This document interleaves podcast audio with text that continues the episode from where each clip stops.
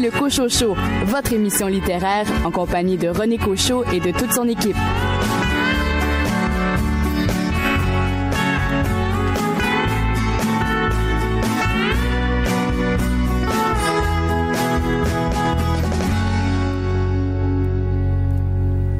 Bonjour tout le monde, ici René Cochot, bien heureux de vous retrouver aux commandes de cette émission euh, littéraire en mon nom et au nom de toute mon équipe. Je vous dis merci de planifier du temps pour nous écouter malgré votre horaire qui, euh, je suis convaincu, est fort euh, chargé. Sachez que nous apprécions que vous ayez choisi de nous écouter. Alors, on va essayer de vous plaire le plus possible. Au cours de la première heure de cette émission, vous aurez l'occasion d'entendre l'entrevue que m'a accordé Alexis Rodrigue Lafleur qui signe un premier roman qui a pour titre L'odeur du gruau aux éditions de l'Interligne, un livre que j'ai beaucoup apprécié et euh, l'entrevue que m'a accordé Alexis Rodrigue Lafleur, j'espère vous convaincra d'acheter ce livre et de le lire. Trois chroniqueurs pour cette première partie d'émission, à commencer par Louis Gosselin. Louis, un roman qui se passe à New York cette semaine. J'ai lu Manhattan Beach de Jennifer Higgins, c'est aux éditions Robert Laffont. Billy Robinson, notre libraire adoré de la librairie de Verdun. Billy, vous avez euh, cette semaine à nous parler d'un recueil de nouvelles. Et oui, le syndrome de Takotsubo de Mireille Gagné. Quant à vous, Marie-Maude Bossirois, notre spécialiste en littérature euh, jeunesse, vous nous parlez d'un roman publié aux éditions La Courte Échelle. Ça s'appelle Tireur, ceci n'est pas un exercice de Caroline Pignat. Nous vous souhaitons une excellente émission.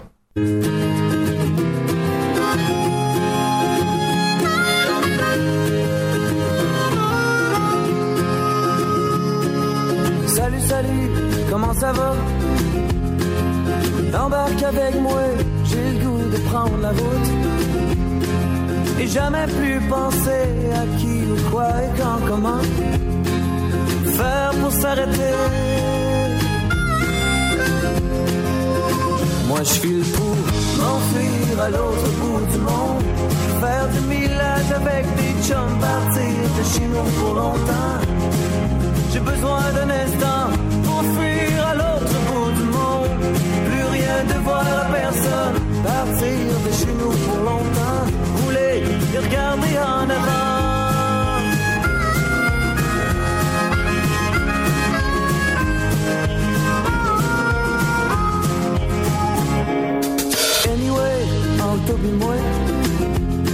Je serai pas long feu, j'ai plus une scène, je suis rendu vieux.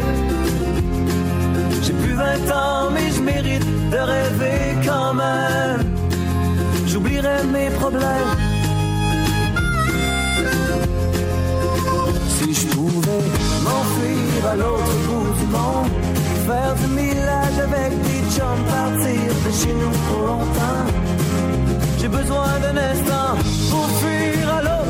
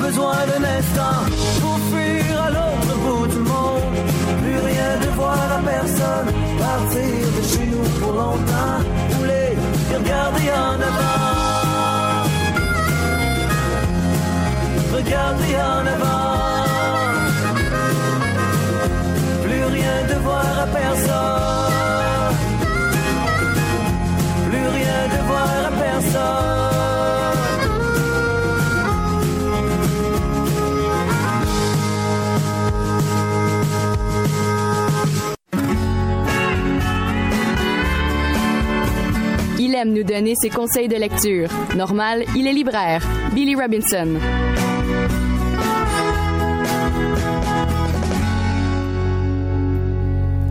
Billy Robinson, bien le bonjour. Bonjour. Billy, vous, euh, aimez lire des romans, toutes sortes de livres, y compris les recueils de nouvelles, et euh, j'ai bien hâte de vous entendre parler de ce recueil euh, de nouvelles que j'ai eu l'occasion moi-même de lire avec grand plaisir. C'est de Mireille Gagné, ça s'appelle Le syndrome de Takotsubo, c'est publié aux éditions du Sémaphore. Déjà, le titre en partant, là, ça accroche. Ah oui, ça accroche absolument parce qu'on on sait que le, syndrome de Takotsubo, le syndrome du cœur brisé, c'est vraiment un, syndrome euh, que Mireille utilise là, pour euh, ce recueil-là. Donc Mireille Gagné, qu'on connaît comme poète et novelliste, bien sûr, a gagné euh, plusieurs prix avec avec ses, recueils précédents et elle vit à Québec et donc elle revient avec ce magnifique deuxième recueil de nouvelles en fait, puisqu'elle avait déjà proposé un premier recueil de nouvelles en littérature jeunesse qui est malheureusement épuisé à ma grande déception, Noirceur et autres couleurs, euh, dans lequel elle faisait vraiment un, retour sur euh, des différents problèmes euh, que les jeunes peuvent avoir. Donc, elle revient avec ce magnifique syndrome du Takotsubo. 17 nouvelles, toutes aussi efficaces les unes que les autres. Moi, j'adore les recueils de nouvelles, comme vous savez. Mm-hmm. Alors, ça, surtout quand elle comporte comme ça un thème qui est à fois présent et en même temps qui devient comme un peu la ligne directrice là, du, du recueil. Donc, euh, c'est en fonction d'une thématique très, très, très bien élaborée ici. Et c'est la grande force de Mireille Gagné. Et l'autre de ses grandes forces, c'est qu'elle joue avec les mots et leur sonorité. Et c'est tout à fait là, précis. Euh, son écriture est, tout à fait euh, complète. Euh, c'est vraiment une lecture surprenante là, et je vous avoue là, vous allez vouloir le lire d'une traite et vous n'allez pas en ressortir le vivant. C'est vraiment, c'est vraiment très très fort. J'ai beaucoup beaucoup beaucoup apprécié cette lecture. Oui, c'est qu'il y a certaines nouvelles qui sont liées, d'autres non, mais l'ensemble de l'œuvre l'est. On pourrait dire ça comme ça. oui, exactement. On, on aurait pu faire. Ça, ça, peut faire quasiment bon, ça, le principe du roman en même temps, mais c'est tellement des, toutes les nouvelles sont quand même euh, différentes et euh, mais même s'il y a des petits retours à, une dans, dans une dans l'autre, euh, c'est vraiment la force. Là. Moi, ce que je, je, je, reviens encore à ça, c'est la sonorité. Elle joue, c'est une poète, donc elle sait jouer, elle sait manier des, les mots et euh, c'est vraiment d'une grande, grande, grande force. Et elle a beaucoup d'humour aussi avec son personnage, par exemple, de Théo Paradis, euh, oui, qui se demande pourquoi ses parents ont osé l'appeler ainsi. Là. Quelle idée. oui, voilà. Et c'est vraiment, moi, c'est avec la thématique aussi du cœur brisé. Dans la préface, on dit mhm. que, ça a été euh, initialement observé dans les années 90 par des cardiologues japonais. Cette condition qui définit par une forme rapide et transitoire de défaillance cardiaque aiguë déclenchée par un stress émotionnel ou physique intense. Donc, on dit qu'à à, l'échographie, pardon, elle se distingue par une ballonisation ventriculaire qui ressemble au takotsubo, mot japonais désignant les pièges à goulot étroits servant à capturer les pieuvres. Alors, juste par cette introduction-là, mhm. on comprend qu'on embarque dans quelque chose avec euh, ce recueil-là de nouvelles que moi, je suis vraiment, vraiment, vraiment très, très, très fier d'avoir lu euh, euh, dans les premiers temps et que les éditions Sémaphore aient accepté de publier ce magnifique recueil. Et ce qui nous permet de comprendre pourquoi on retrouve une pieuvre en page couverture. Tout à fait. Billy Robinson, merci beaucoup. Merci à vous.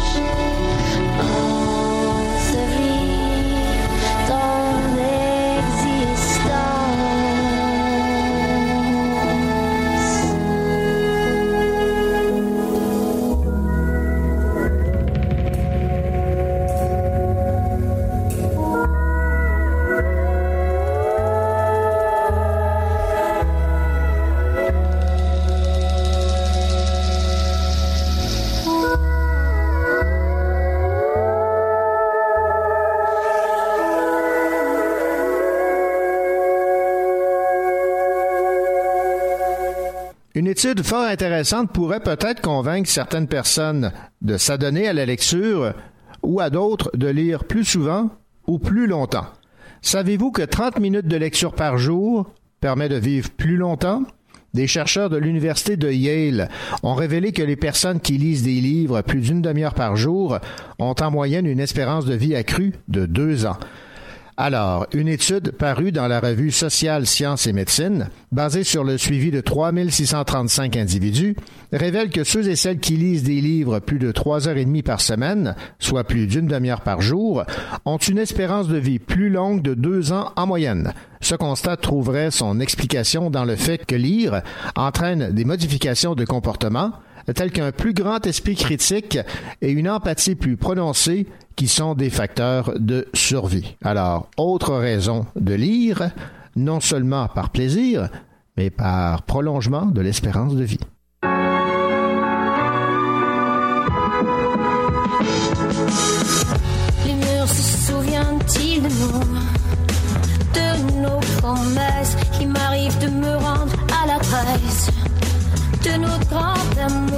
Je passe devant et puis j'espère te voir par la fenêtre, confiant sourire au coin des lèvres. Et puis je lève la tête. Je vois qu'il y a de la lumière, d'autres que nous. Ils passeront leur nuit d'hiver au coin du feu doux. D'autres que nous feront l'amour sous ces fenêtres. D'autres que nous vivront de longues nuits de fête. D'autres que nous feront la guerre ou bien peut-être s'aimeront-ils pour toujours. D'autres comme nous feront pareil. 14 boulevard Saint-Michel.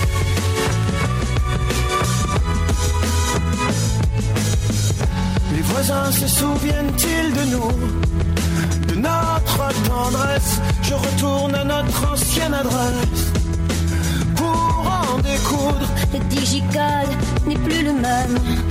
La gardienne à la retraite, alors je guette si les fenêtres laissent toujours passer le jour. Je n'y vois guère plus de lumière. D'autres comme nous Pleure de chagrin sous un réverbère. Loin des feux doux. D'autres que nous feront l'amour sous ces fenêtres. D'autres que nous vivront de longues nuits de fête D'autres que nous feront la guerre peut-être s'aimeront-ils pour toujours. D'autres comme nous feront pareil 14 boulevard Saint-Michel On n'avait rien, on était tout. On était nous. On n'avait rien, mais on était tout. Comme d'autres avant nous. D'autres comme nous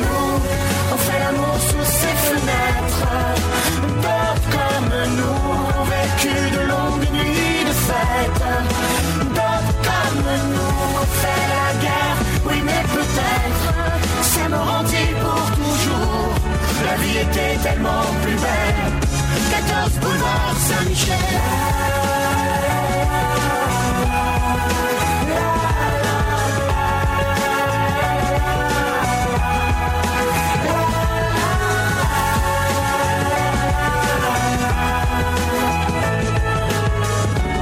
La vie était tellement plus belle.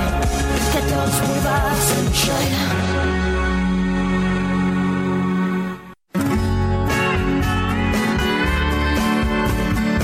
écoutez le Cocho Show en compagnie de René Cocho, votre rendez-vous littéraire.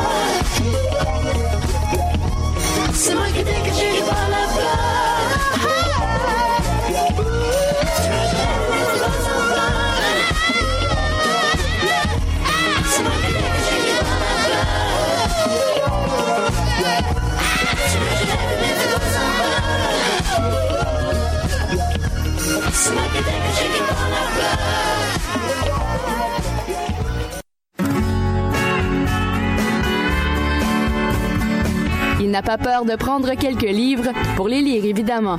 Louis Gosselin.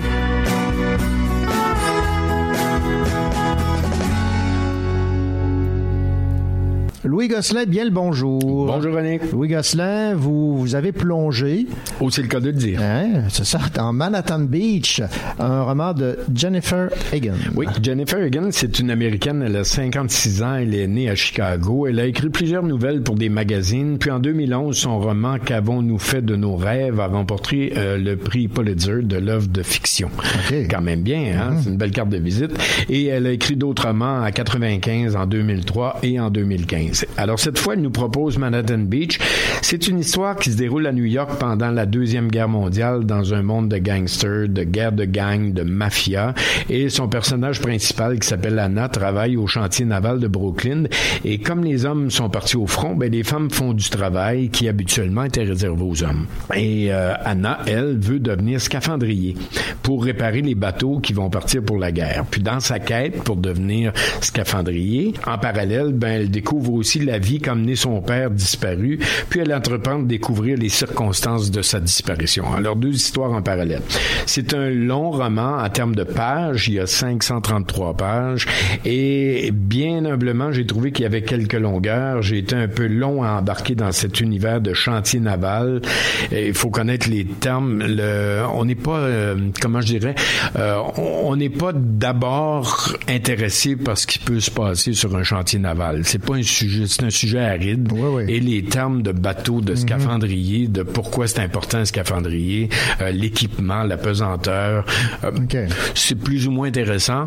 Alors il faut se retourner vers qui est Anna, qui était son père, euh, ça va être quoi sa, sa quête pour aller chercher les circonstances, parce que l'homme a été associé à la mafia. Alors elle veut savoir comment il est mort, comment il est disparu, est-ce qu'il est mort premièrement, et on veut savoir nous comme lecteurs comment ça va se terminer. C'est pas le genre de roman que vous allez lire en une journée au point de pas vous vouloir vous en séparer, mais si vous aimez les livres qui vous amènent dans un autre monde, un autre univers, une autre époque, vous allez sans doute aimer puisqu'il y a beaucoup de recherches historiques, bien sûr, sur la Deuxième Guerre, comment elle a été vécue dans certains quartiers de New York et comment les Américains de New York se préparaient à la guerre et dans les chantiers navals, comment on suivait la guerre de loin quand même. Alors, de ce côté-là, historiquement, c'est un roman intéressant. Pour l'histoire, pour la façon dont le récit est amené, un peu long. Mais on apprend comment son père. Euh, oui, oui, on va apprendre. Oui. on va apprendre à la fin. On, va, on va trouver à la fin. Euh, elle va faire un lien entre les différents personnages qui s'occupent de mafia et son père et la guerre et le scaphandrier. Ça se rejoint à un moment donné. Bon, ben intéressant. Louis Gosselin, merci beaucoup pour euh, cette critique de Manhattan Beach de, de Jennifer Egan aux éditions Robert Laffont. Merci. À bientôt.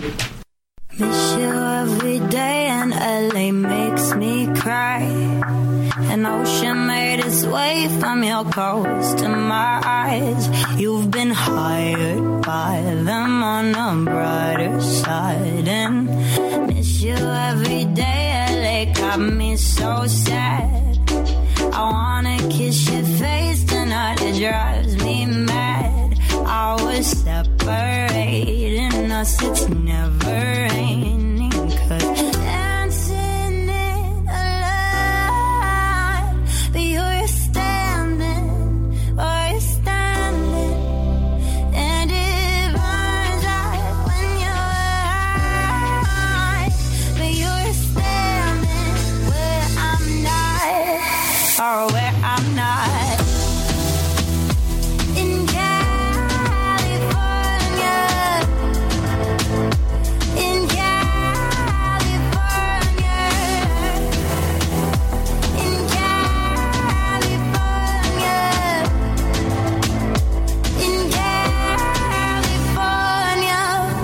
Your skin and your sun in my eyes when we go dancing in bed at night.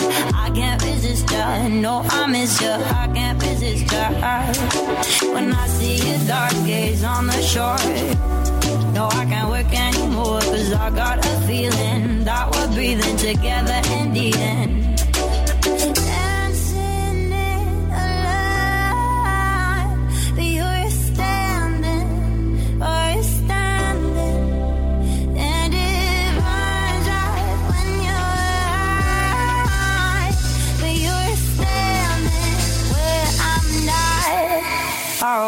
I'm not.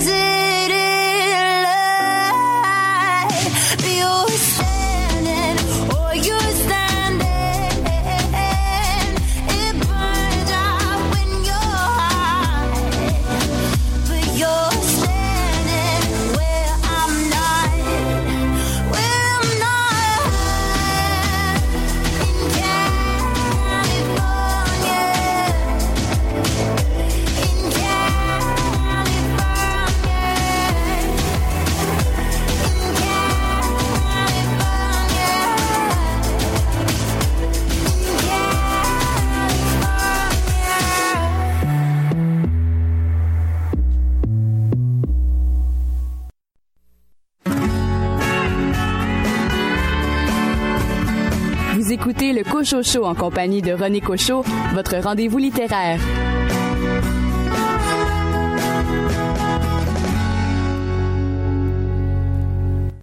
L'homme m'a tiré, pour être le plus fort, l'homme m'a tiré, pillant tous les trésors, l'homme en tirant, la vie des gens au sort s'est fait tyran,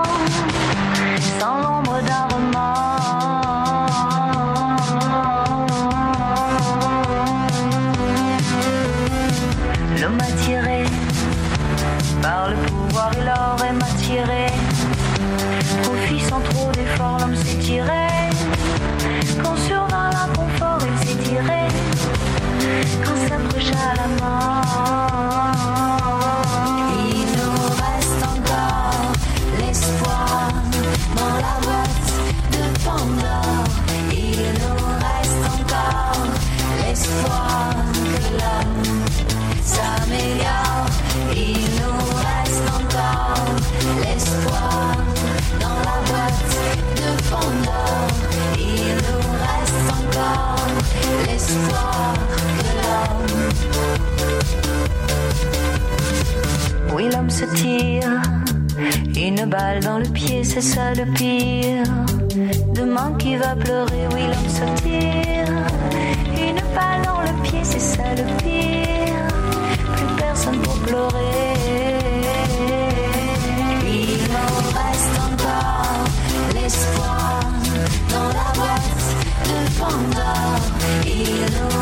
Encore l'espoir que l'homme s'améliore. Il nous reste encore l'espoir dans la boîte de Pandore. Il nous reste encore l'espoir que l'homme Il nous reste encore l'espoir. Il nous reste encore l'espoir. Il nous reste encore l'espoir.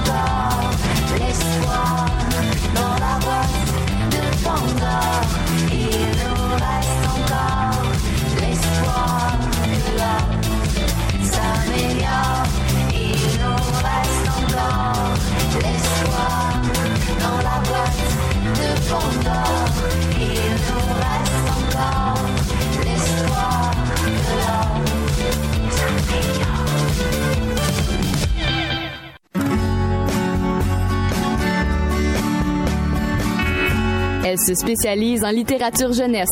Marie-Maude Bossirois.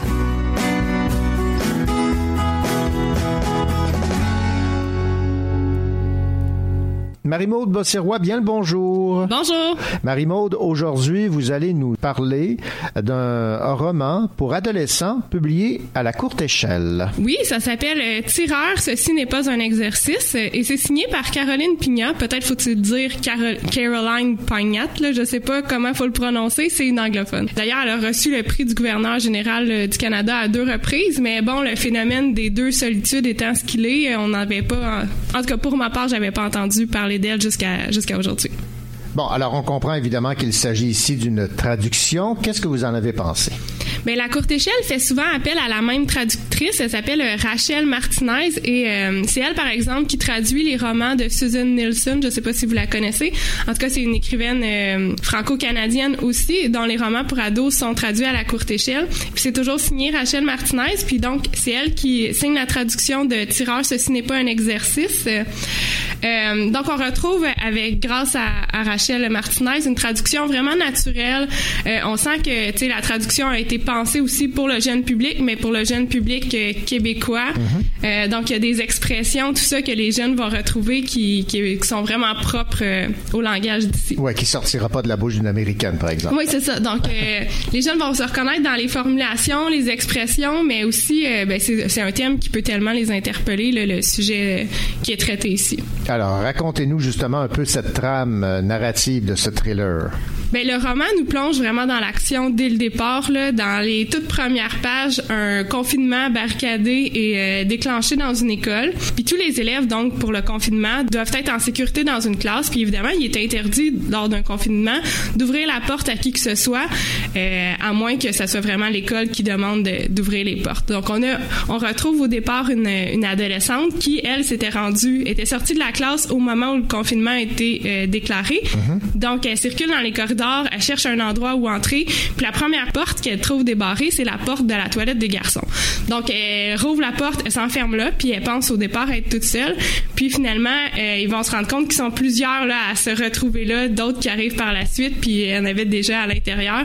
Donc, euh, tout le long du roman, c'est un huis clos euh, dans lequel on suit là, cinq ados enfermés dans une salle de bain pendant un confinement barricadé.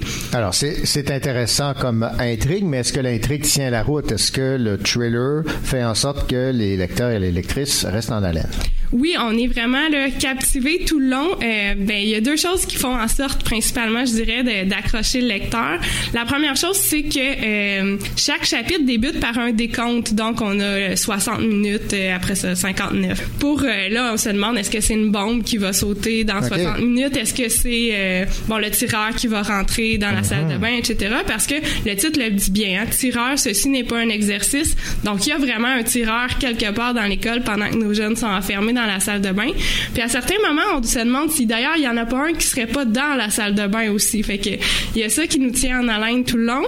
Puis euh, il y a aussi le fait que c'est une narration alternée. Donc on pourrait appeler ça un roman choral si on veut. Donc Ouais. euh, c'est euh, chacun des cinq adolescents qui à son tour prend le relais de la narration. D'accord. Donc on apprend un peu l'histoire des personnages par bribes, puis un peu aussi leur implication, puis leur euh, les informations dont ils disposent sur euh, ce tireur-là, euh, bribe par bribe, puisque c'est tour à tour qu'ils nous livrent une partie de leur histoire. Donc, construction narrative intéressante et Vraiment. intrigue bien menée. Oui, je le recommande autour de moi. Euh, même les adultes pourraient y trouver leur compte, là, mais si vous avez des ados à qui vous cherchez, par exemple, un cadeau de Noël, Oui. excellent choix. Alors, rappelez-nous le titre et l'auteur. Tireur, ceci n'est pas un exercice, c'est à la courte échelle. Merci beaucoup, Marie-Maude. Ça me fait plaisir.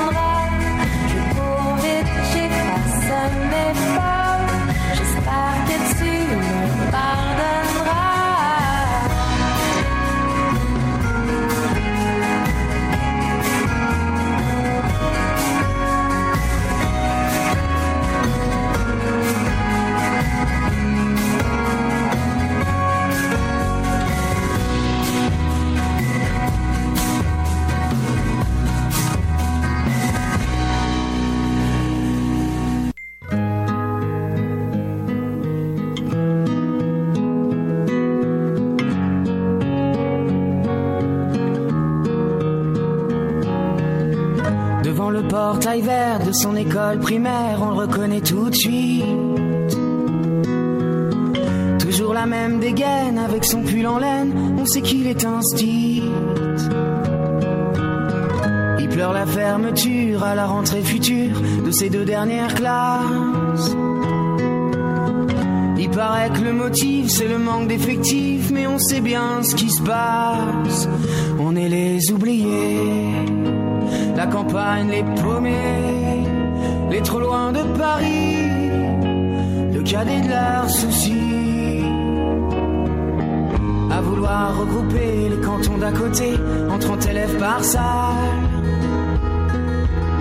Cette même philosophie qui transforme le pays en un centre commercial. Ça leur a pas suffi qu'on ait plus d'épicerie, que les médecins se fassent la malle. Y a plus personne en ville, y a que les banques qui brillent dans la rue principale. On est les oubliés, la campagne les paumés, les trop loin de Paris, le cadet de leurs soucis. Qu'il est triste le patelin avec tous ces ronds-points qui font tourner les têtes. Qu'il est triste le préau sans les cris des marmots, les ballons dans les fenêtres. Même la petite boulangère se demande ce qu'elle va faire de ces bons becs qui collent. Même la voisine d'en face, elle a peur, ça l'angoisse, ce silence dans l'école.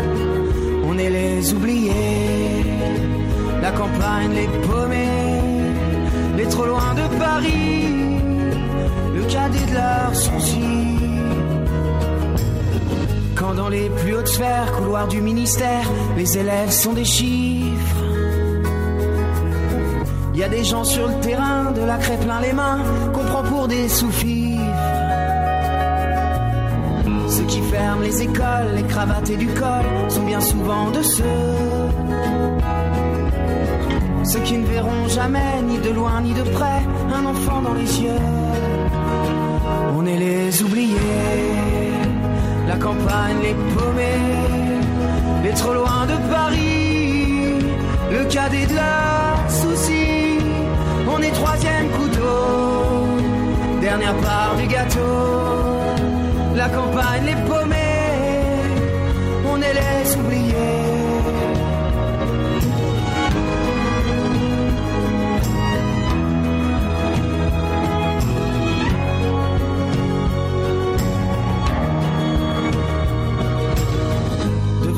portail vert de son école primaire, il y a du village. Toute sa vie des gamins, leur construire un lendemain, il doit tourner la page. On est les oubliés.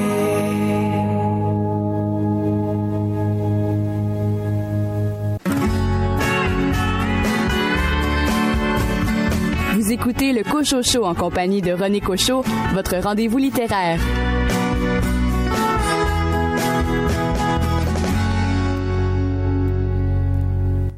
Ils ont 20 ans et gravitent autour du café aux aurores. Judith la barista, Béatrice sa collègue, Frédéric le cuisinier, Paul un séduisant client, Léa et Karl les colocs de Judith. Ils ne savent pas encore que cette amitié va durer toute la vie, pour le meilleur et pour le pire. Croqués à trois époques différentes jusqu'à l'aube de la quarantaine, la bande évolue, se rapproche et s'éloigne. Voici le résumé d'un livre écrit par Alexis Rodrigue Lafleur, publié aux éditions L'Interligne, qui a pour titre L'odeur du gruau. Alexis Rodrigue Lafleur, bonjour. Bonjour, monsieur. Alexis Rodrigue Lafleur, cette histoire d'amitié entre Judith, Béatrice, Frédéric, Paul, Léa et Karl, j'imagine qu'il y a un peu de vous et de vos amis là-dedans. Euh, oui, d'une certaine manière, l'amitié pour moi c'est quelque chose de, de- d'extrêmement important que je considère euh, un peu le centre euh, de ma vie. D'une certaine manière, c'est ce qui m'aide à, faire un tas de choses au quotidien. J'ai un bon un bon réseau d'amis. Je peux me considérer chanceux d'avoir d'avoir euh, d'avoir ça autour de moi. D'une certaine manière, c'est ce qui m'a un peu inspiré euh, l'écriture du roman, mais euh, sans sans trop m'inspirer de gens particuliers euh, ou de, de, de- situations vécues. Ouais, c'est ce que j'allais vous demander. Est-ce qu'il y a de vos amis qui vont se reconnaître dans les personnages qu'on retrouve dans votre roman? Peut-être à l'occasion, il y a des traits de caractère qui peuvent ressembler à un ou un autre de mes amis, mais en règle générale, c'est assez imaginé. Euh, j'ai pas essayé d'imiter la réalité ou de retranscrire, de décrire des personnes que je connaissais déjà. C'est vraiment né euh, de mon imaginaire. Tout ça. Alors, le roman L'odeur du café euh, décrit l'évolution d'un groupe d'amis, comme je le mentionnais, qui passe par le deuil, l'amour, le désir, la rancune, des sentiments qui suscitent différentes euh, réactions que vous avez tenu à décrire au fil de ces trois époques différentes? Oui, pour moi, c'est important de, voir le travail du temps, euh, de voir l'évolution de chacun euh, à travers, à travers le temps.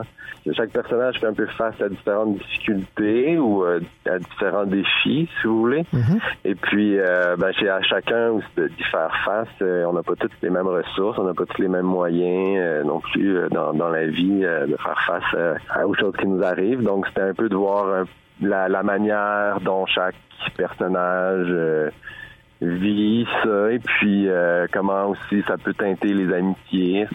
Souvent ça peut les, les mettre au défi, euh, des fois ça peut euh, ça, peut resserrer des liens aussi.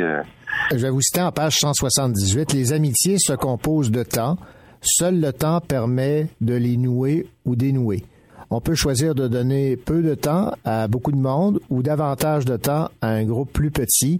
Les dernières années, Judith s'est éparpillée énormément à rencontrer beaucoup de monde, mais ce qu'on constate finalement, c'est que euh, c'est pas le nombre de personnes qui compte, mais les personnes qu'on choisit.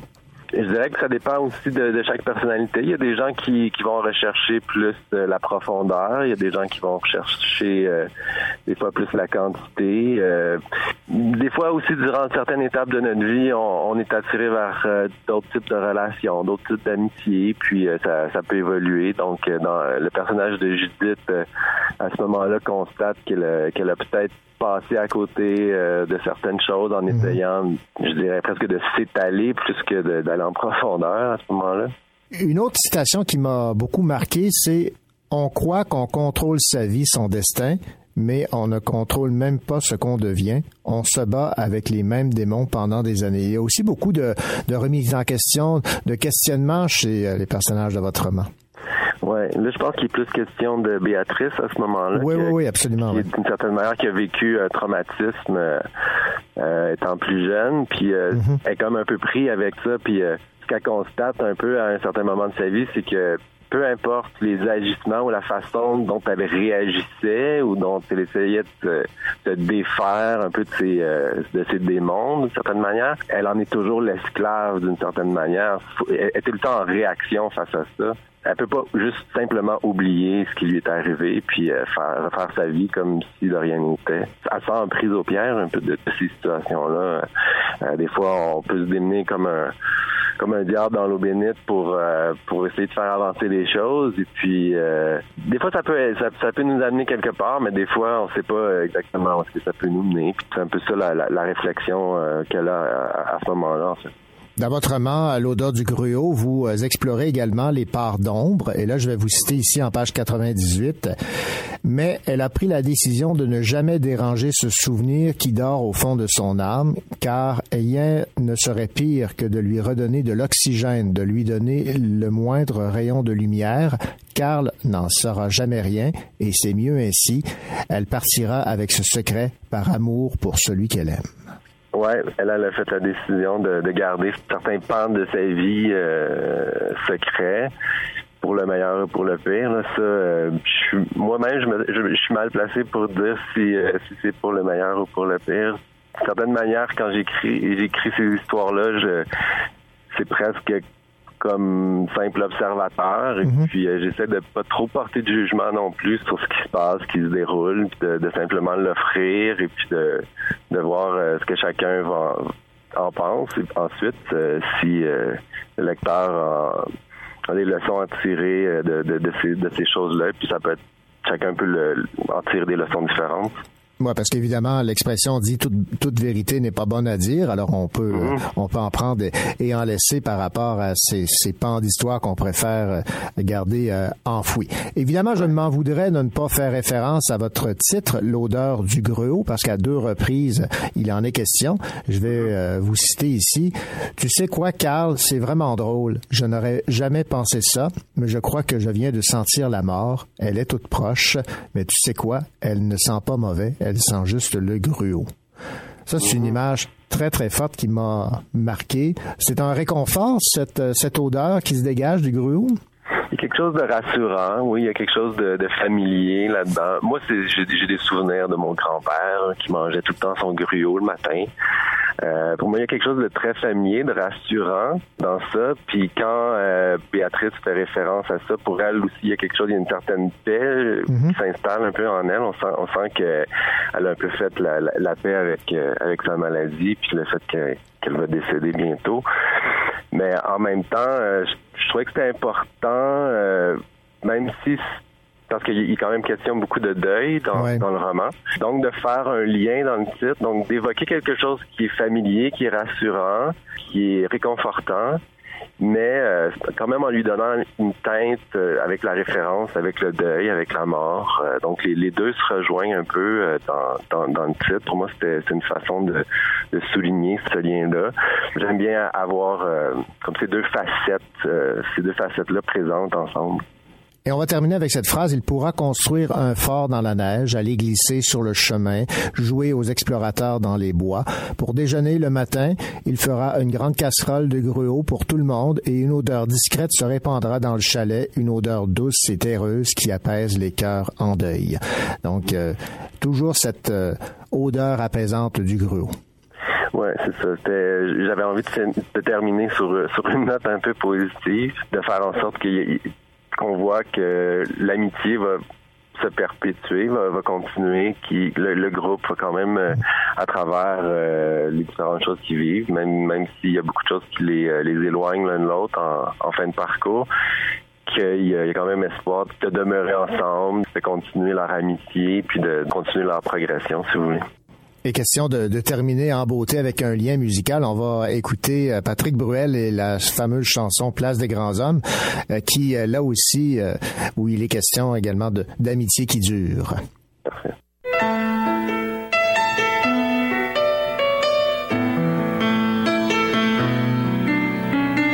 On s'était dit rendez-vous dans dix ans. Même jour, même heure, même pas. Aura 30 ans.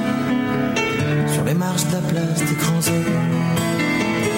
Le jour est venu et moi aussi. Je veux pas être le premier. Si on n'avait plus rien à se dire, ici, ici.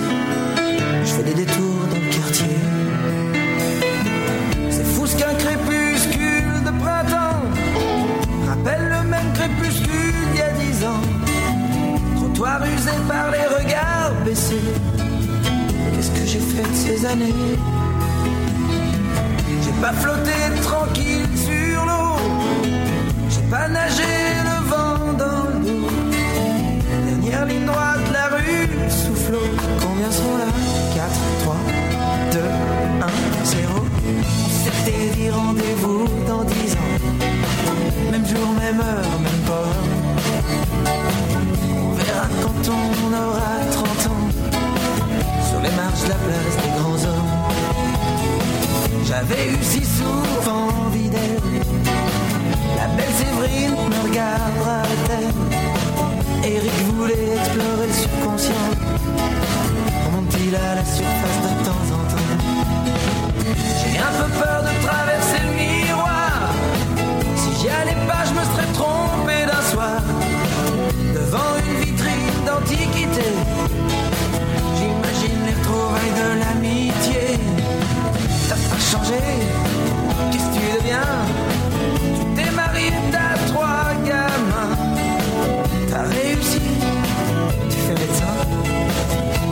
musicale, je pars toujours pour rien. Allez, on s'était dit rendez-vous dans dix ans, même jour, même heure, même pas. Verra quand on aura 30 ans, sur les marches de la place des grands hommes. J'ai connu des marées hautes et des marées basses, comme vous, comme vous, comme vous. J'ai rencontré des tempêtes et des bourrasques.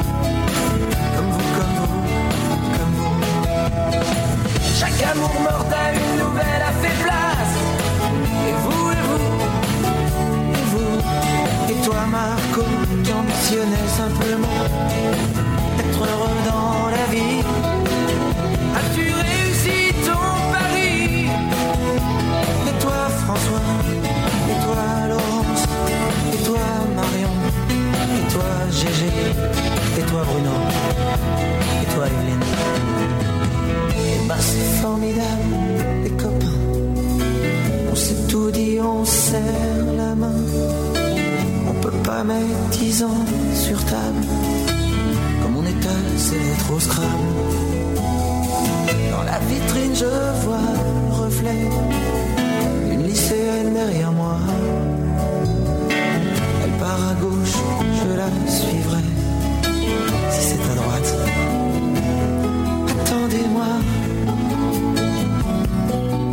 Attendez-moi.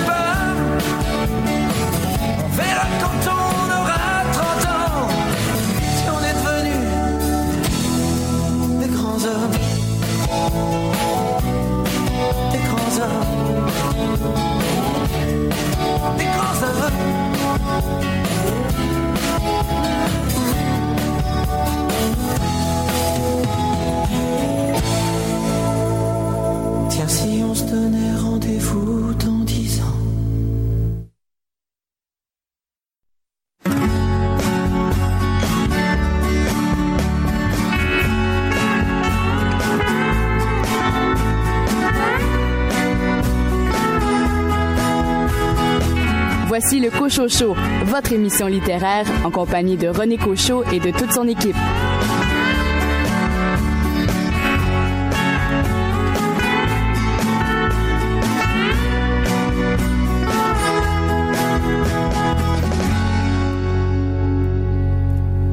Bienvenue à votre deuxième heure de votre rendez-vous euh, littéraire. Ici René Cochot. Je vous accompagne encore pour euh, 60 euh, minutes au cours desquelles il sera entre autres question de ce succès littéraire euh, du nouveau roman de Michel Houellebecq, Sérotonine. Nous parlerons également des 90 ans du célèbre personnage de Tintin créé par Hergé. Tintin qui voyait le jour officiellement le 10 janvier 1929. Il y aura évidemment célébration de ses 90 ans, avec en toile de fond un deuxième film réalisé par Peter Jackson et produit par euh, Steven Spielberg, où euh, on dit qu'on réunirait les aventures de Tintin dans les sept boules de cristal et le temple du soleil, et la colorisation également du livre Tintin au euh, Congo. Et en entrevue, un entretien avec euh, un auteur qui a pour nom Jean-Michel Forcier, qui signe un roman très particulier que j'ai beaucoup aimé, Les bains électriques aux éditions La Mèche. Alors voilà pour euh, le contenu de cette euh, deuxième partie d'émission. Quelques nouvelles littéraires également s'ajouteront au menu. Bonne émission.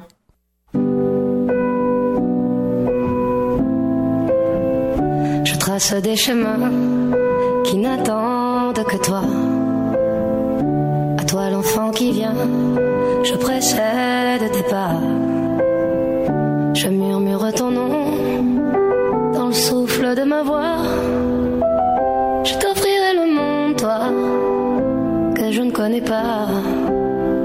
Je t'ouvre grand mon cœur, comme on ouvre ses mains. Je t'espère des bonheurs aussi grands que les miens. Demain, c'est toi.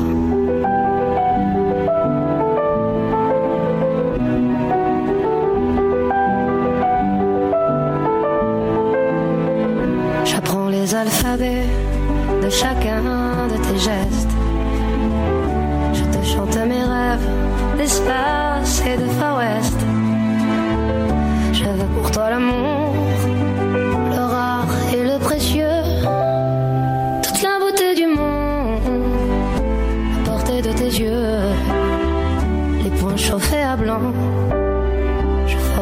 pour demain des bonheurs que je souhaite aussi grands que les miens.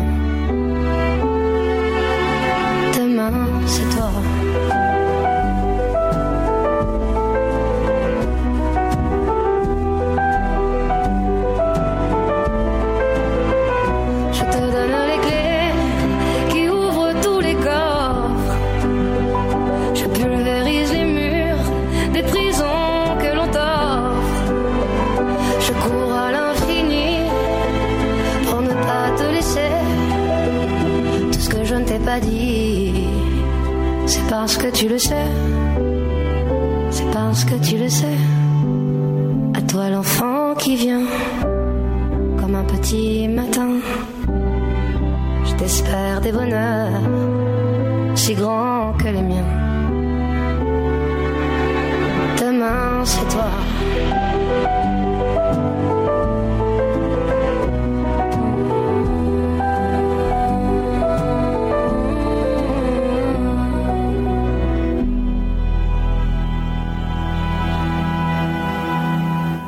commencé mon année littéraire en beauté en lisant le plus récent roman policier de l'auteur cherbouquois et chroniqueur ici au Cochocho, André Jacques, publié aux éditions Druide, Ces femmes aux yeux cernés, un livre que j'ai beaucoup aimé. Évidemment, vous direz que je suis directement en conflit d'intérêt du fait que André est chroniqueur ici euh, à l'émission, mais comme toutes les critiques jusqu'à présent qui ont circulé sur ce plus récent roman de André étaient euh, positives, j'ai un peu moins de gêne à vous dire que j'ai beaucoup aimé ce roman. Le résumé est le suivant. Au cours d'une descente au repère de Grigor Tchourlialiev, un caïd de la mafia russe, le SPVM saisit deux tableaux d'un maître d'art contemporain qui, au moment de l'expertise, se révèle des faux et l'un d'eux a été vendu par l'antiquaire Alexandre Jobin.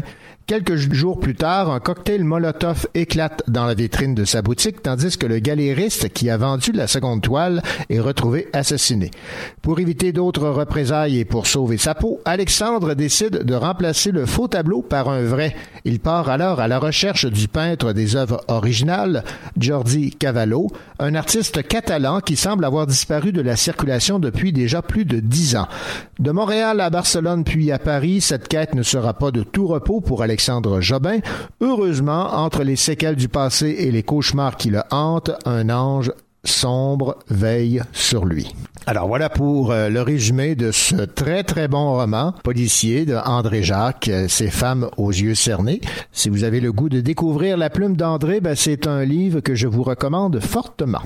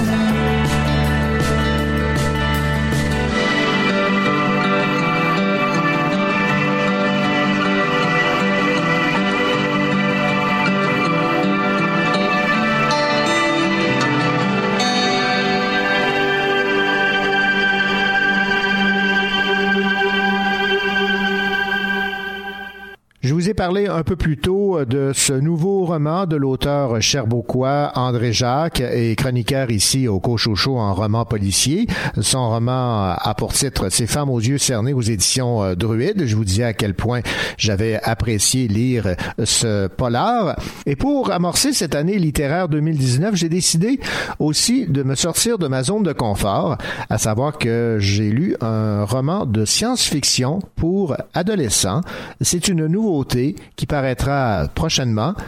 Elle a pour titre cette nouveauté? L'ère de l'expansion de Mathieu Muir aux éditions David. Mathieu Muir est détenteur d'un baccalauréat en génie chimique et d'une maîtrise en environnement de l'Université de Sherbrooke. Il s'intéresse particulièrement aux changements climatiques et à leurs conséquences.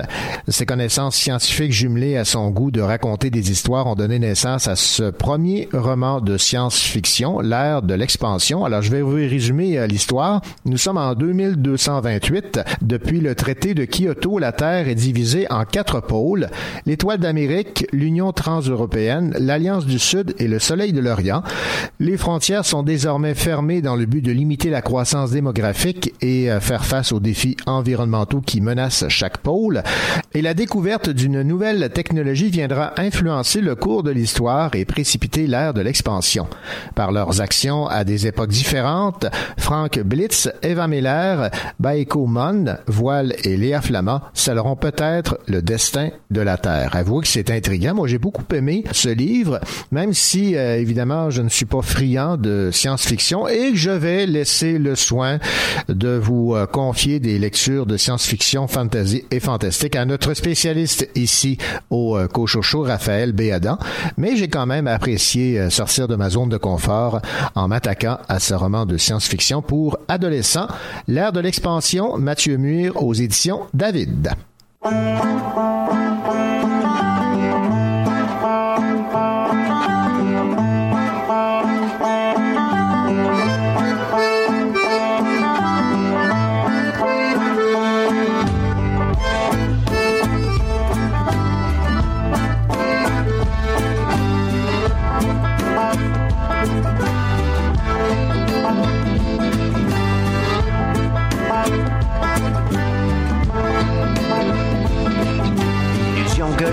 Vient avec des paiements.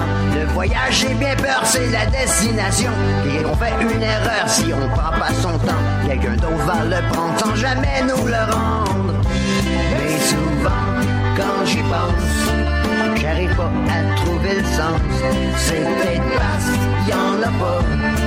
Notre temps, c'est tout ce qu'on a chez moi, pis toi, t'es toi, et les motus, et bouches cousues.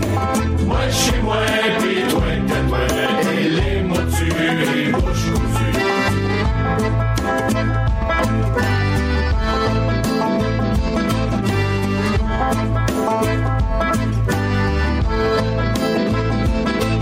Le passé était parfait, le présent un cadeau, le futur une promesse et des rêves qu'on caresse. Et à tout ce qui est vrai, mais aussi ce qui est faux. Pour faire la différence, faut garder en silence. Mais souvent, quand j'y pense, j'arrive pas à trouver le sens. C'est peut-être parce qu'il en a pas. Notre temps, c'est tout ce qu'on a.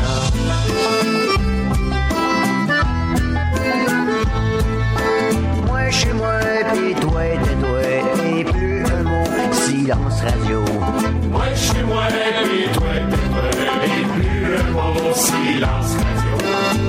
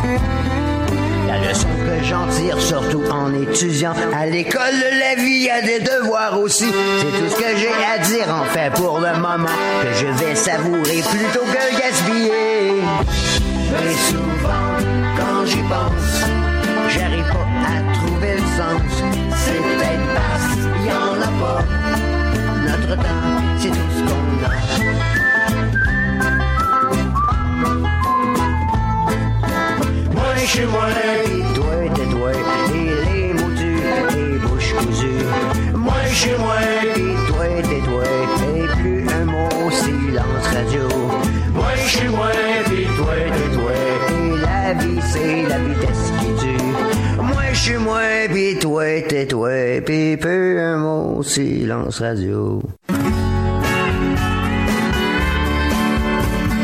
Vous écoutez le Cocho Show en compagnie de René Cocho, votre rendez-vous littéraire.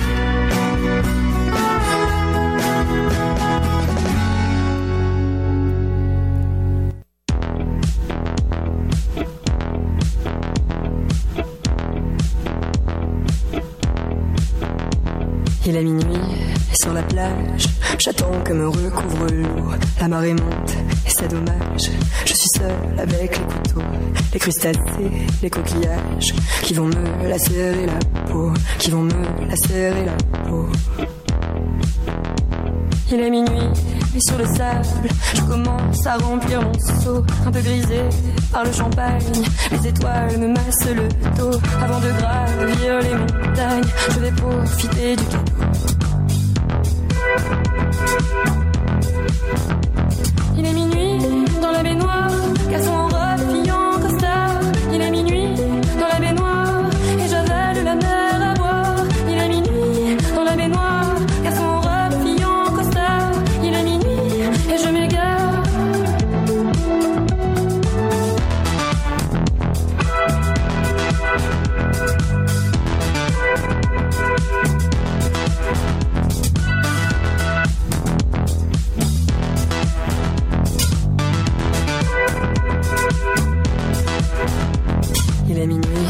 sous les vagues, sous les corps jetés en morceaux. Je fais des marques, je laisse des tags sur la moindre parcelle de peau. Je suis à et je regarde où me mènera le prochain bateau, où me mènera le prochain bateau. Il est minuit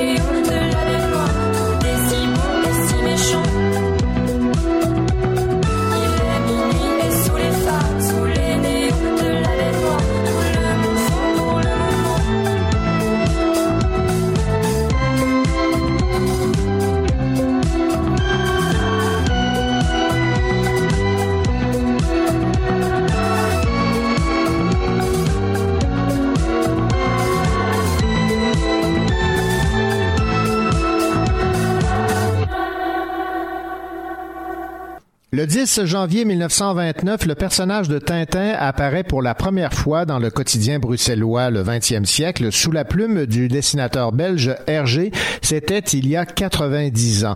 Depuis ce temps, Tintin a connu un immense succès mondial et les ventes ont été nombreuses. Les ventes des albums de Tintin dépassent les 10 millions d'exemplaires dans le monde. Alors pour souligner ce 90e anniversaire, évidemment, plusieurs activités seront tenues au cours de l'année 2019. Plusieurs expositions devraient célébrer le 90e anniversaire de ce journaliste intrépide Tintin. La principale annonce faite par Moulinsart concerne la nouvelle colorisation de Tintin au Congo, deuxième volet de la série publiée pour la première fois en 1931. Tout cela dans la foulée de la colorisation de Tintin au pays des Soviets proposée en janvier 2017. Un deuxième film réalisé par Peter Jackson et produit par Steven Spielberg est en préparation.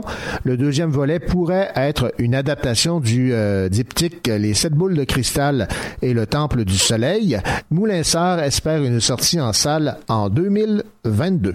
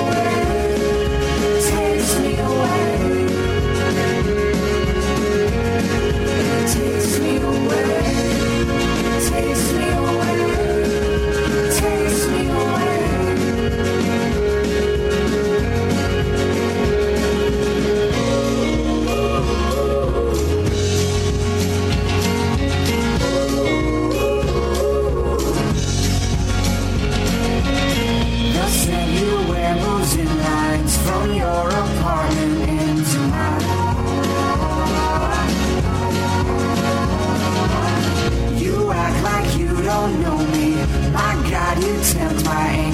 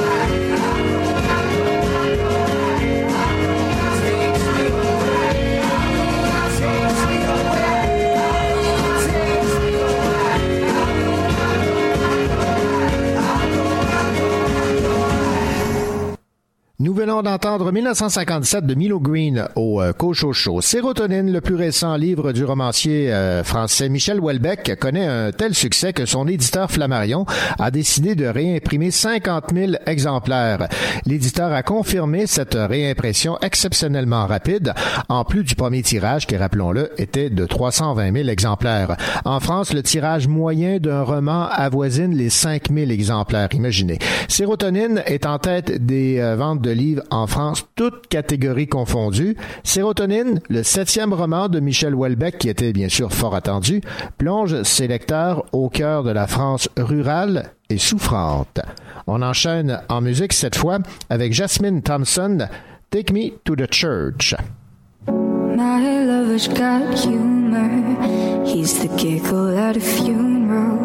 earns everybody's disapproval. I should have worshipped him sooner. If the heavens ever did speak, he's the last true mouthpiece. Every Sunday's getting more bleak, a fresh poison each week. We were born sick, heard them say it. My church offers no absolutes. He tells me worship in the bedroom, the only heaven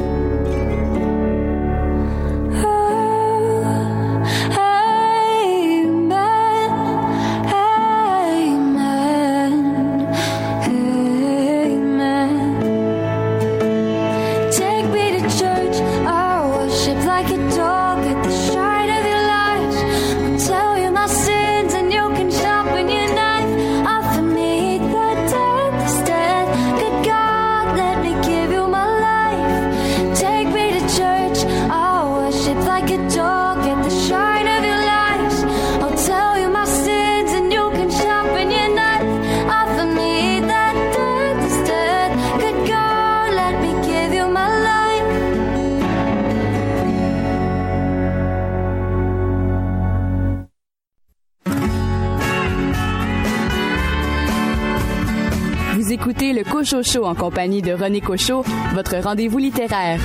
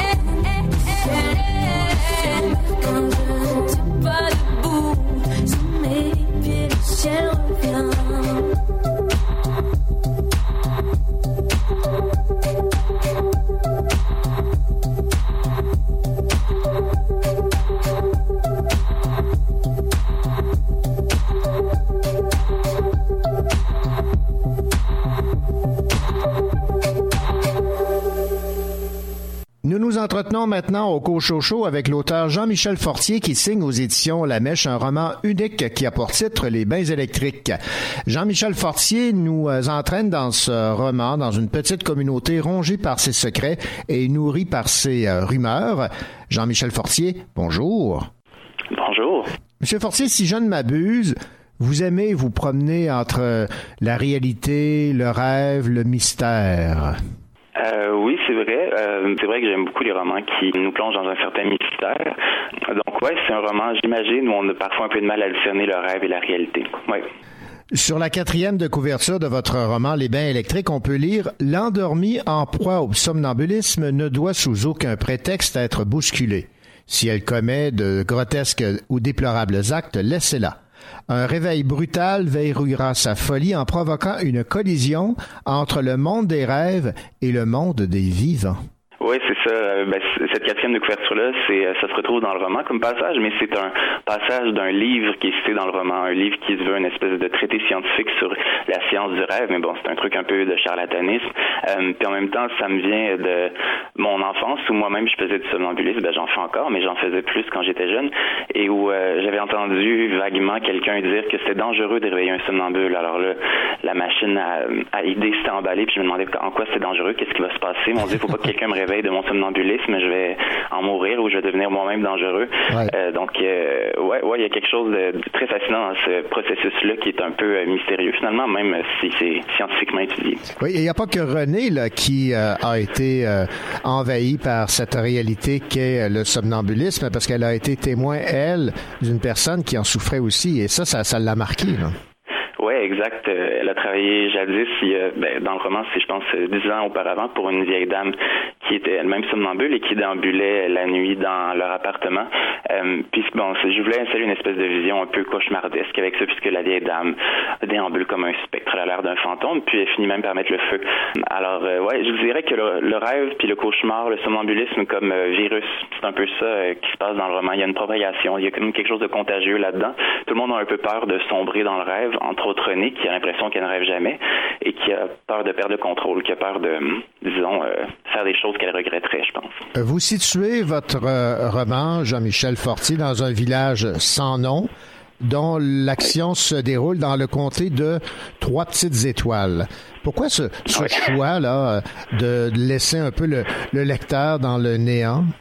Ben, je suis pas vraiment capable de situer mes romans. Euh, on dirait que dès que parce que ce roman-là, j'avais ben enfin, euh, il est pas situé, mais je pense qu'on peut se douter qu'il est en Amérique française au moins, puisqu'on n'est pas en Europe, puis qu'on dit que les personnages vont en France de temps en temps. Mais euh, j'avais pensé l'installer carrément quelque part au Québec, dans un comté, je sais pas dans un canton de l'Est ou quelque part. Dès que je mets un nom de ville ou un nom d'endroit qui existe pour vrai, on dirait que là, je me sens prisonnier. Tout d'un coup, je perds une liberté. Puis j'ai l'impression qu'il faut que je devienne très précis, très vrai, très réaliste dans les détails, alors que mes romans, on peut avoir avec, euh, je sais pas, une certaine géographie ou euh, des détails euh, très qui, qui, seraient tirés vraiment de, de l'époque. Alors, je pense que c'est un terrain de jeu que j'aime avoir. Puis, ben, c'est sûrement dans ma tête, hein, finalement, si je campais mes romans quelque part de très précis, je pourrais quand même avoir une liberté, mais il y a quelque chose qui me, qui me déstabilise puis qui me priverait d'un certain ludisme quand j'écris, je pense. Ouais. Il y a beaucoup de mystères dans votre euh, roman Les bains électriques, entre autres le magnétisme euh, créé par ce personnage qui revient dans son village natal, Louisa Louis, un personnage qui euh, fait ressortir des questionnements chez tous ceux qui l'ont connu, ou qui croit la connaître, disons. On va dire ça comme ça, parce qu'elle elle semble avoir vécu une vie extraordinaire à Paris, mais on, a des doutes sur la, réalité de ce qu'elle dit. Là.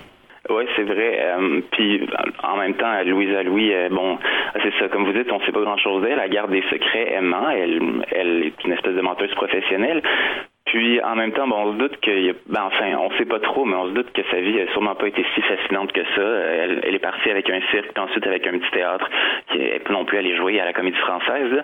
Alors, euh, il y a quelque chose qui fait que c'est comme si le, ce petit village était tellement endormi que euh, la moindre petite euh, étincelle pouvait allumer un feu finalement. Alors Louisa Louis revient après 13 ans, c'est pas non plus la mer à boire, mais ça vraiment ça ça déstabilise tout le monde. Il y a quelque chose de magnétique qui s'installe à cause d'elle, à cause du simple retour d'une personne. Puis en même temps, bon, elle a certains, elle a vécu certaines choses avec certains personnages, comme avec René, par exemple, avec qui elle avait eu une relation très forte euh, dans le passé. Euh, alors, euh, ouais, ben, en fait, c'est ça. C'est encore une fois une espèce de propagation de quelque chose qui arrive, puis que les personnages ne comprennent pas, qui déstabilise, qui dérange leur ordre. Dans les bains électriques, vous explorez plusieurs thématiques. Le rêve, la réalité, la vie, la mort, le mensonge. Oui, c'est vrai. Euh, je voyais ça un peu comme euh, si chaque personnage avait ses contradictions puis ses, euh, ses combats à mener. dans le cas de René, c'est le rêve, le rêve et la réalité puisqu'elle souffre de, ben, de somnambulisme. En fait, elle en souffre de son somnambulisme puisqu'elle a l'impression qu'elle n'en souffre pas puis que finalement tout le monde le sait sauf elle.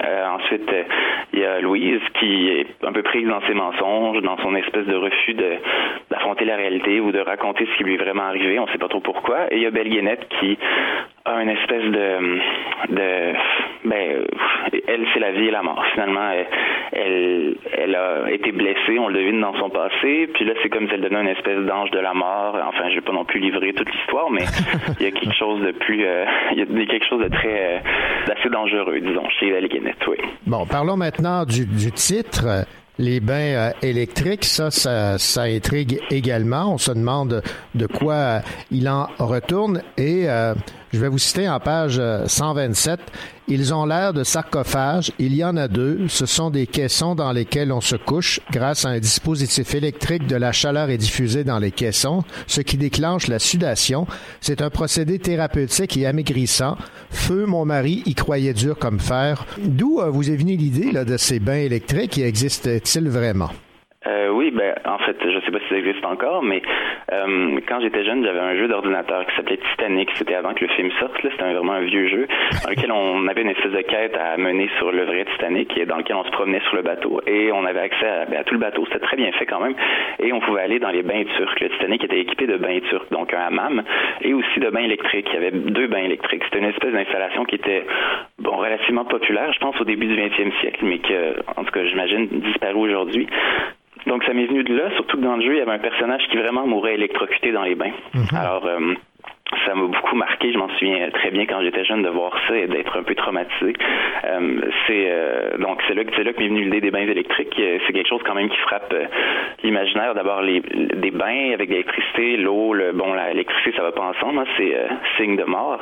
Et puis il y a quelque chose de assez sinistre aussi dans l'idée de se coucher là-dedans. C'est vraiment comme des sarcophages. Il y a juste la tête qui sort finalement. Ouais. C'est, assez morbide, là, me semble, comme vision. Ah oui, ah oui. Veuve, veuve soignée du comté de Trois Petites Étoiles souhaite rencontrer homme respectable et confortable dans le but d'unir fortune et destinée.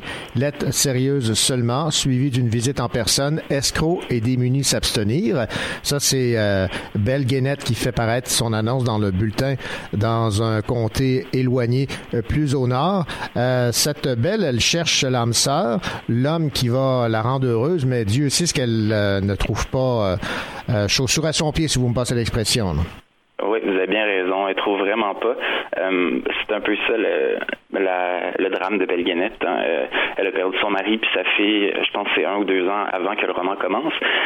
Et puis là, ben, je sais pas, elle est tannée d'être veuve, alors elle cherche un compagnon de vie. Euh, mais le roman se passe dans les années, enfin moi je le situe dans les années 20 à peu près. Alors c'est pas si simple que ça de rencontrer quelqu'un dans un comté avec trois petits astérisques euh, perdus quelque part. alors, euh, alors ouais, ouais, c'est ça, elle envoie des lettres. Cette- ce personnage-là est un peu inspiré en fait d'un fait divers sur lequel j'étais tombé au hasard comme ça, euh, d'une veuve du début du 20e siècle aussi qui envoyait des lettres comme ça à ses prétendants et bon, euh, il y avait toute une histoire qui s'était installée autour de ça, ça, ça finissait mal. Je vais pas non plus tout livrer, mais disons que euh, elle est pas blanche comme neige. On va, on va terminer, Jean-Michel Fortier, en parlant de cet univers que vous aimez euh, créer. On est à la frontière du conte un peu aussi. Est-ce qu'on, est-ce que je peux- on peut le voir comme ça? Oui, oui, c'est euh, absolument. Euh, Quand on me demande de dire c'est quoi mon roman, c'est quel genre de roman, j'ai toujours du mal à le dire. Donc, euh, c'est quelque part entre le conte, une espèce de roman du terroir un peu noir, un- une espèce de polar. Mais oui, il y a des éléments de conte. Il y a un personnage, euh, ben finalement, on parle un peu de sorcière dans mon roman. Euh, Il y a un personnage qui, dont on a l'impression qu'elle jette des sorts aux autres, même si elle dit que non, il s'agit pas de sorts, il s'agit juste de mots. Finalement, elle fait juste parler, puis les gens entendent bien ce qu'ils veulent entendre. Euh, donc, c'est un personnage qui se tient près d'un- d'une source dans la forêt avec un espèce de gros manteau. Euh, oui, c'est vrai que l'imagerie des contes, mais euh, très cher. Puis, euh, c'est là qu'on voit que finalement, ce roman-là parle complètement. Ben, enfin, il parle complètement de moi. Là, il parle pas du tout de moi, puis à la fois il parle de moi, puisque on y retrouve. Tu sais, quelqu'un qui me connaît bien pourrait lire ça et me reconnaître complètement dans tous les personnages, dans l'univers, dans dans les contes que j'invoque. Ouais. Bon, ben Jean-Michel Fortier est en soi un personnage.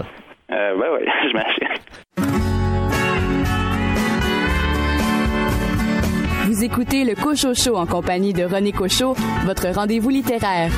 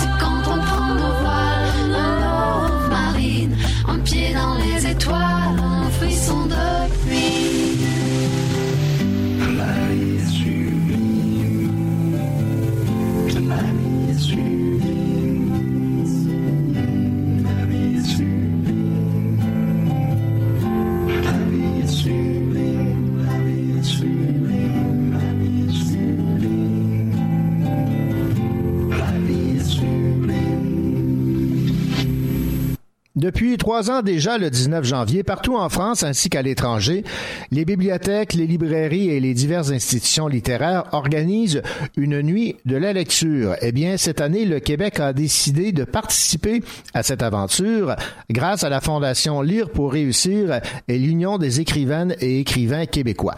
Pour marquer le coup, plusieurs invités ont été invités à participer à cette nuit de la lecture, à savoir Suzanne Aubry, Simon Boulris, India Desjardins, Élise Gravel, Véronique Marcotte, Patrick Sénécal et Louise Tremblay-Dessiambre, ainsi que les comédiennes et comédiens Christian Laporte, Florence Lompré et Pascal Monpetit. Question de marquer le coup et de bien réussir cette nuit de lecture, on a entre autres invité Simon Boulris à lire son album La gardienne du musée, et à écouter Pascal Monpetit raconter un extrait du roman Les héritiers du fleuve.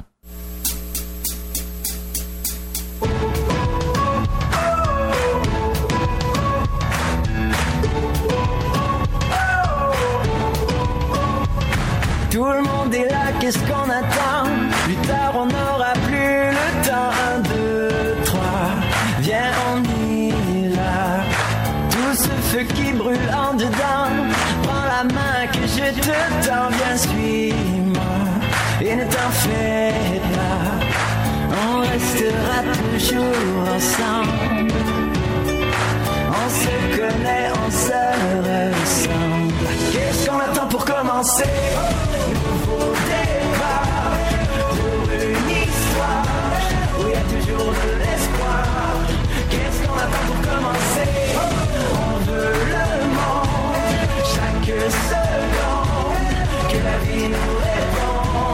Qu'est-ce qu'on attend pour commencer?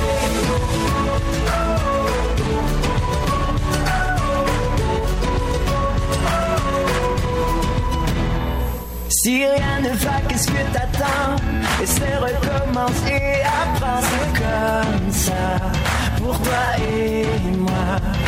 À chaque fois qu'un jour se lève On sait qu'il portera nos rêves et nos pas.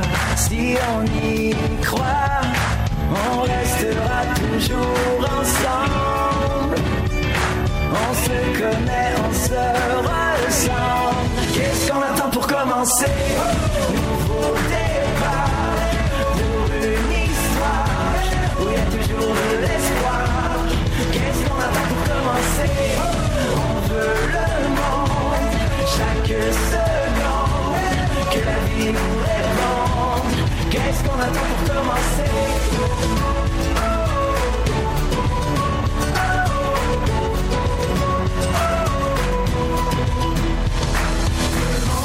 Qu'est-ce qu'on attend Plus tard, on n'aura plus le temps Le temps d'écrire notre nom dans l'histoire. À chaque fois qu'un jour se lève On sait qu'il portera nos rêves Aussi loin que l'on voudra y croire. Qu'est-ce qu'on attend pour commencer? Nouveau départ Pour une histoire Où il y a toujours de l'espoir Attend pour commencer.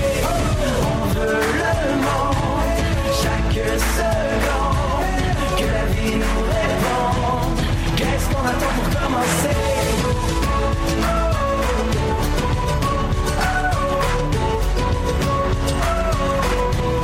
Qu'est-ce qu'on attend pour commencer? Votre émission littéraire Le Cochocho se termine. Je vous rappelle que si vous avez raté une entrevue, une chronique, que vous avez le goût de l'écouter ou de la réécouter, eh bien, l'émission Le Cochocho est maintenant en balado. En mon nom personnel et au nom de toute mon équipe, nous vous souhaitons une excellente semaine, de belles lectures et on a déjà hâte de vous retrouver la semaine prochaine pour à nouveau partager notre goût pour la lecture, la littérature. Allez, au revoir à la semaine prochaine.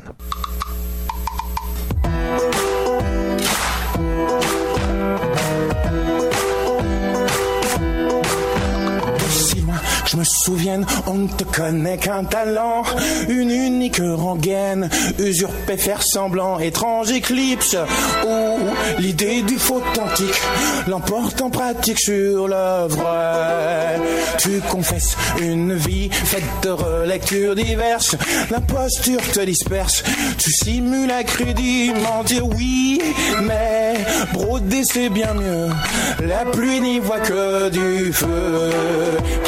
Tu falsifies la modestie, le doute, l'intelligence, le talent. Simili, timide, tu mimes la poésie des grands, l'élégance et le débit, comme autant des faussaires de génie. Des histoires presque vraies, courtes ou longues, t'en as des tonnes, des captivantes à souhait, ou pas, mais ça m'étonne. Spécimen, toi, tes papiers en attestent, tout y est faux comme le reste. Contrefaire ta nature, jamais tu ne t'y résous. Renier ta signature, serait indigne de nous, ta fabule. Oui, mais toujours à dessein, hein, c'est pratique de c'est ça ou rien. King Simili, tu falsifies la modestie, le doute, l'intelligence, le talent. Simili, timide, mimes la poésie des grands, l'élégance et le débit, comme autant des faussaires de génie.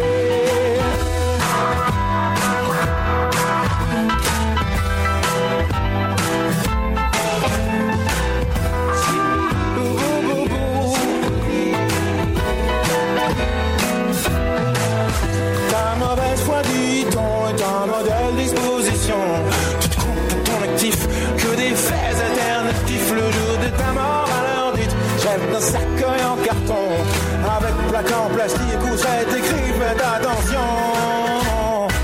King Simili, je falsifie. La modestie, le doute, l'intelligence, le talent, simili. Je mime les cimes, comme autant des faussaires de génie. King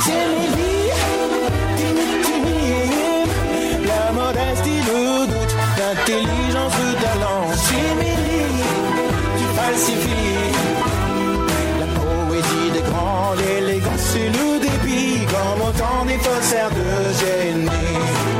Mais si je cède en conclusion les vraies raisons de ton succès, c'est que rien de ce qui précède n'est vrai.